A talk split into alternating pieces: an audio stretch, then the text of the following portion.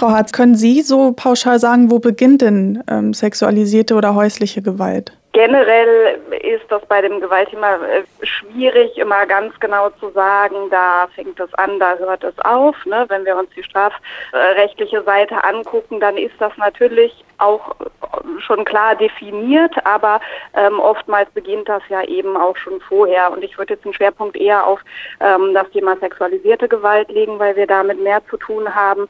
Und da ist es äh, tatsächlich auch oftmals so, dass ähm, ja die Täter sozusagen äh, sich das vorher auch ähm, gut überlegen, wie sie das Ganze angehen, dass es eben nicht gleich so offensichtlich ist. Mhm. Ähm, und äh, ja, im Prinzip erstmal kleine Grenzüberschreitungen machen, die vielleicht für, nehmen wir mal das Beispiel Kind eben, ne, die vielleicht für das Kind dann gar nicht im ersten Moment so als Grenzüberschreitung ähm, offensichtlich sind äh, und die vielleicht dann dadurch auch erstmal verunsichert sind, dass irgendwelche Dinge passieren, die vielleicht ein blödes Bauchgefühl machen, die aber vielleicht, hm, wo sich ein Kind vielleicht denkt, ja, weiß ich nicht, ist ja mein Papa, das ist vielleicht in Ordnung, dass äh, der das macht. Ne? Mhm. Und die das vielleicht erstmal auch gar nicht weiter hinterfragen. Aber ja, wenn wir mit Kindern und Jugendlichen arbeiten, dann geht's und auch mit Erwachsenen schon auch, aber bei Kindern und Jugendlichen auch noch mal mehr ganz stark immer so um dieses Wahrnehmen der Gefühle. Und wenn es halt einfach irgendwie ein blödes Bauchgefühl ist oder auch ein blödes Geheimnis, ne?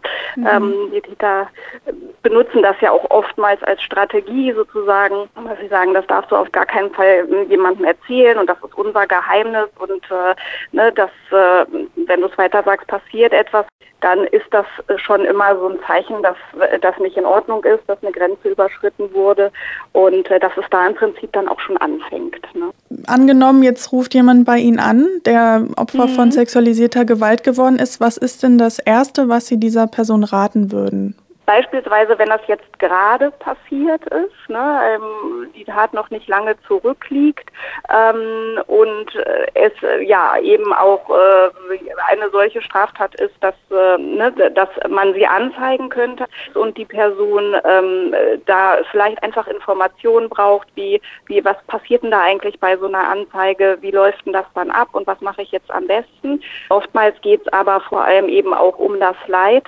Ich kann einfach nicht mehr schlafen schlafen, habe Albträume, habe ähm, ständige Erinnerungen daran und äh, ja, weiß ich nicht, kann nichts mehr essen oder mag nicht mehr rausgehen und ähm, das will ich nicht mehr, wie gehe ich damit um? Und dann mhm. geht es auch darum, in einem längeren Beratungsprozess äh, ja, den Frauen wieder Mut zu machen, äh, sie zu stabilisieren und ähm, sie zu begleiten und zu unterstützen. Was möchten Sie den gewaltbetroffenen Frauen und Kindern jetzt als Ermutigung zum Beispiel auf den Weg geben? Auf jeden Fall möchte ich mit auf den Weg geben, dass äh, wir alle, also das, das Hilfenetzwerk in Braunschweig, wir sind alle da.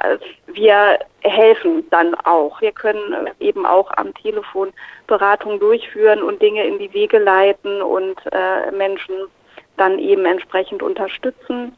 Und darüber hinaus gibt es einfach auch nochmal bundesweite äh, Hilfenummern, die vielleicht auch aufmerksame Nachbarn zum Beispiel anrufen können. Aber ähm, da auch nochmal die Ermutigung äh, an alle, die da wachsam sind oder einfach nur ein blödes Bauchgefühl haben. Ähm, ja, Jugendamt, Polizei, alle sind da und alle ähm, reagieren eben auch und äh, machen ihre Arbeit und unterstützen Betroffene dann in der Not.